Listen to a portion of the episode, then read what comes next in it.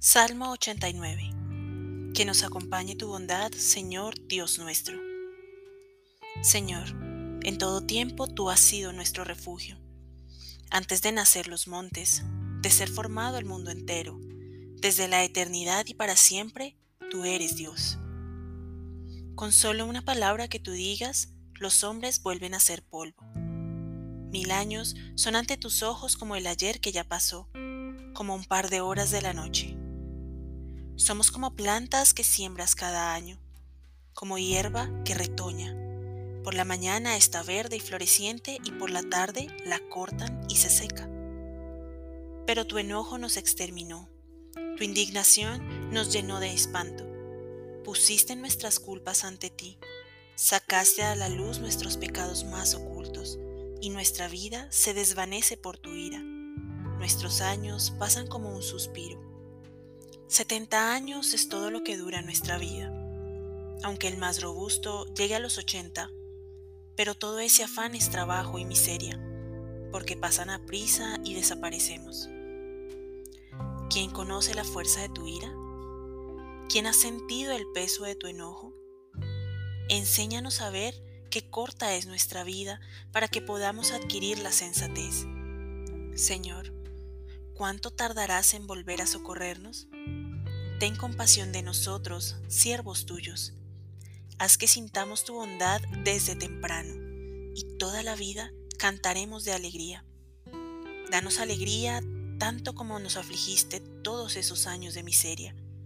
Que nosotros, tus siervos, veamos tus portentos y nuestros hijos tu gloria. Que nos acompañe tu bondad, Señor Dios nuestro, y haga estables nuestras obras Gloria al Padre, al Hijo y al Espíritu Santo, como era en un principio, es ahora y siempre, y por los siglos de los siglos. Amén. La vida es breve. Hoy viene ante mis ojos un hecho ineludible. La vida es breve. El tiempo pasa velozmente. Mis días están contados y la cuenta no sube muy alto. Antes de que me dé cuenta, antes de lo que yo deseo, antes de que me resigne a aceptarlo, me llegará el día y tendré que partir. ¿Tan pronto? ¿Tan temprano? ¿En la flor de la vida? Cuando aún me quedaba tanto por hacer. La muerte siempre es súbita, porque nunca se espera. Siempre llega demasiado pronto, porque nunca es bien recibida. Y sin embargo, el recuerdo de la muerte está lleno de sabiduría cuando acepto el hecho de que mis días están contados, siento al instante la urgencia de hacer de ellos el mejor uso posible.